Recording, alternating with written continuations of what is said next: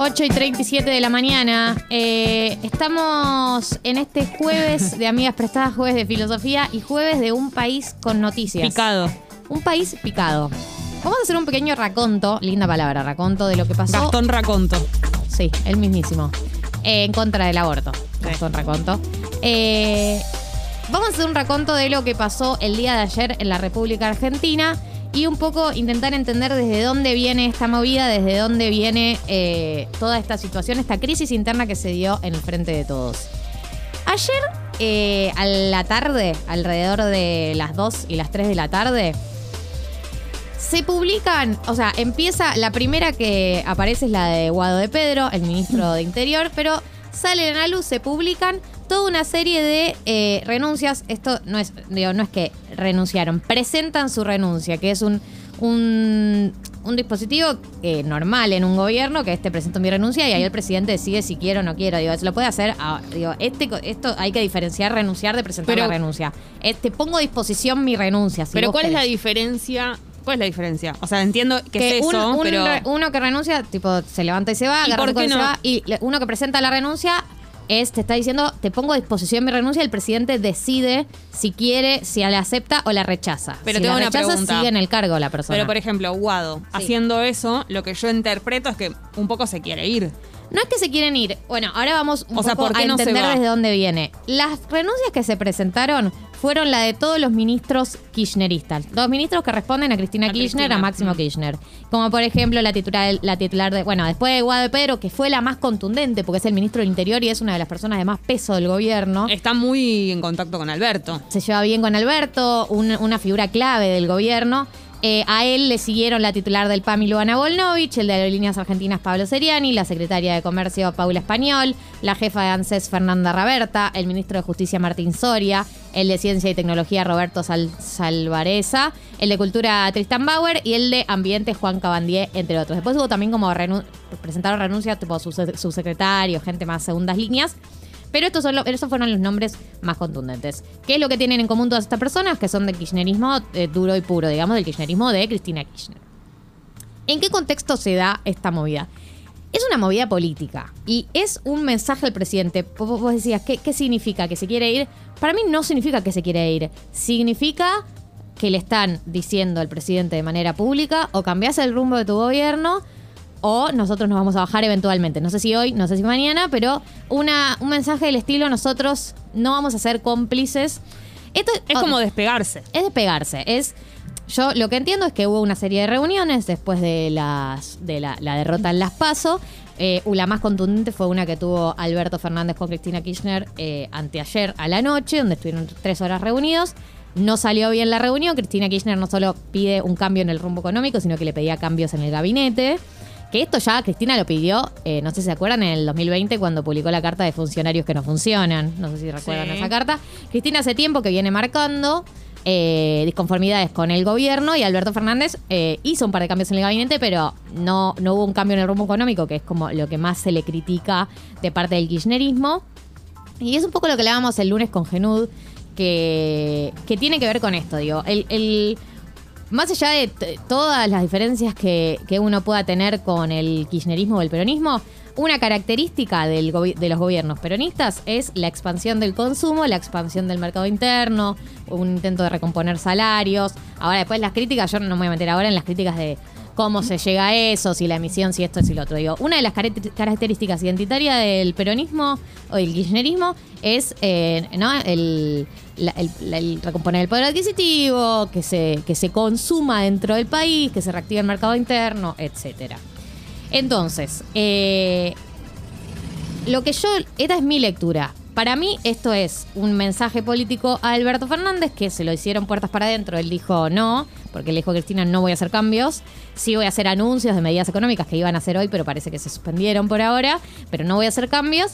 Y el kirchnerismo eh, para mí dijo, bueno, yo, y entonces eh, yo no voy a ser cómplice de este gobierno que tiene estas características, ¿no? Claro, es un mensaje para él, pero también para la gente, para que la gente sepa que, que ellos no están de, De acuerdo. acuerdo, exacto, que es o cambiás eh, el rumbo o nosotros Primer aviso. eventual primer aviso es como no yo no creo que esto significa que todos estos se van a ir ahora pero sí es un primer aviso porque mira que Mm. porque que hayan que le hayan hecho todos juntos uno tras del otro es un mensaje político muy contundente y también digamos ellos eligen hacerlo de manera pública y exponer ante toda la sociedad una tremenda interna una tremenda interna que todos los partidos políticos tienen internas, pero las intentan mantener puertas para adentro y deciden claramente eh, orquestado y seguramente planificado por Cristina Kirchner, porque es la única persona que puede dar una orden así y que respondan todos. No hay nadie más en el, en el partido de ella y Máximo que puedan tomar una decisión así y que respondan todos de manera tan orgánica.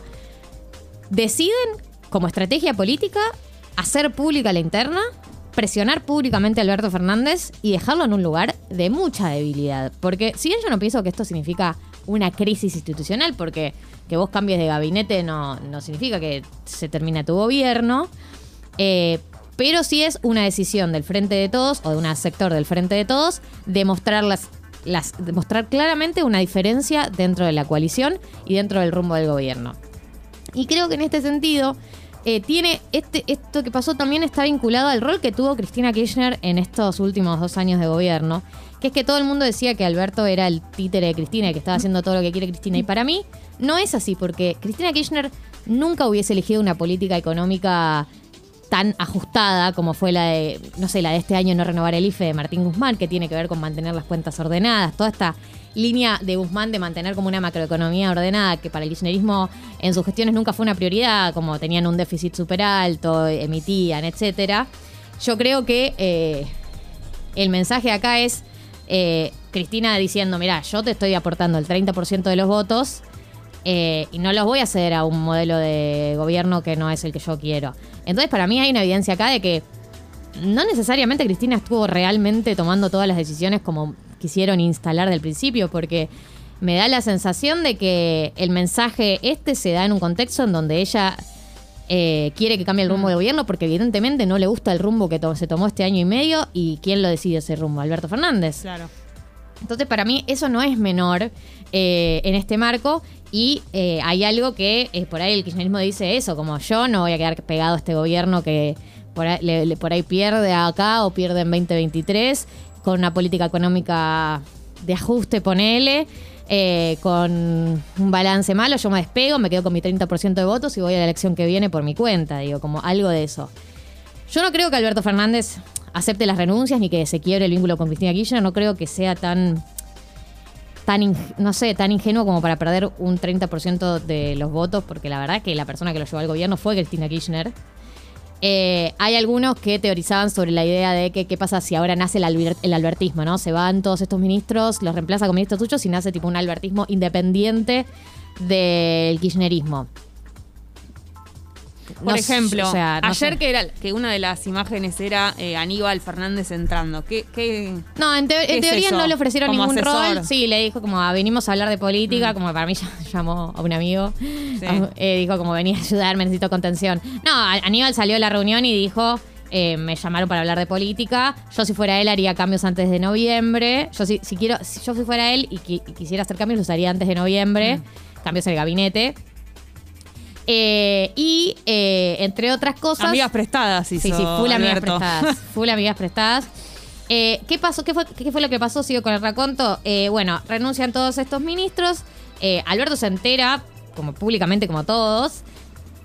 Y a la tarde, él había estado en un acto, organiza una reunión en Casa Rosada con sus ministros, ¿no? Con los ministros que puso él, Gustavo Vélez, Juan Zabaleta, que es de Desarrollo Social, Cato Podis de Obras Públicas, eh, Felipe Solá, que es canciller, Sabina Frederick de Seguridad, eh, Matías, Cul- eh, Matías Lamens. Eh, ¿Cafieros de él? Sí, Cafiero, que es de él, el jefe de gabinete Cafiero, Carla Bisotti de salud, todas estas personas que responden a Alberto. Estuvo a la tarde-noche una reunión con los suyos y se estaba planificando, bueno, qué es lo que se iba a hacer. En paralelo salieron a bancar las distintas organizaciones sociales, sindicalistas, gobernadores, como por ejemplo eh, personas que los salieron a apoyar, bueno, sus ministros tipo Sabina Federic, eh, Claudio Moroni, gobernadores como Raúl Jalil de, Catamarca, eh, como Ricardo Quintela de La Rioja, como Gustavo Bordet de Entre Ríos, eh, otros que se comunicaron con él telefónicamente, como Uñac de San Juan, bueno, distintos gobernadores, intendentes, hubo varios intendentes que también se comunicaron con él y organizaciones sociales como por ejemplo el Movimiento Evita que convocó a una marcha para hoy, eh, jueves a las 15 en Plaza de Mayo en, en defensa, digamos, de Alberto Fernández. Eh, estos son los, los apoyos que aparecieron. En medio de todo esto está Massa, ¿no? Que queda como, es como la tercera pata de la coalición, que es el Frente Renovador, y que según lo que explicaban, eh, tiene un rol como de conciliar. Como que el rol que tuvo Massa durante todo el día ayer fue, bueno, ¿cómo hacemos para conciliar esta, situa- esta situación? Se habló de que le den la jefatura de gabinete, de un rol de un mini, superministro. Nada de eso fue confirmado, pero sí eh, estaba como en un rol de conciliar, que es un poco también el rol que tuvo en este gobierno. Eh, y también nos enteramos a la noche que Cristina Kirchner eh, lo llamó a Guzmán y le dijo, che, te aviso que yo igual no pedí tu cabeza, ¿eh? O sea, yo como que... O sea, no tengo nada contra tuyo. Como pedí que se cambie el rumbo económico del gobierno, pero no es que pedí que renuncies. O sea, se filtró ese llamado. Así que Es medio estamos... raro eso igual. Sí. Porque Como que para mí, eh, o sea, yo lo que entiendo es como, no necesariamente tenés que ir, pero empezá, empezá a gastar un poco más. Empezá a gastar un poco más y empezá a gastar un poco más en la Como gente. no Empezá a recomponer la situación económica del país. como que si fuese un restaurante no querés cambiar al cocinero, pero no te gusta lo que está cocinando. claro, pero te devuelvo las papitas y Claro. traeme una tortilla. Cambiala, hacé la, hacé la receta de vuelta. Sí. Eh, fíjate si la puedes hacer de nuevo.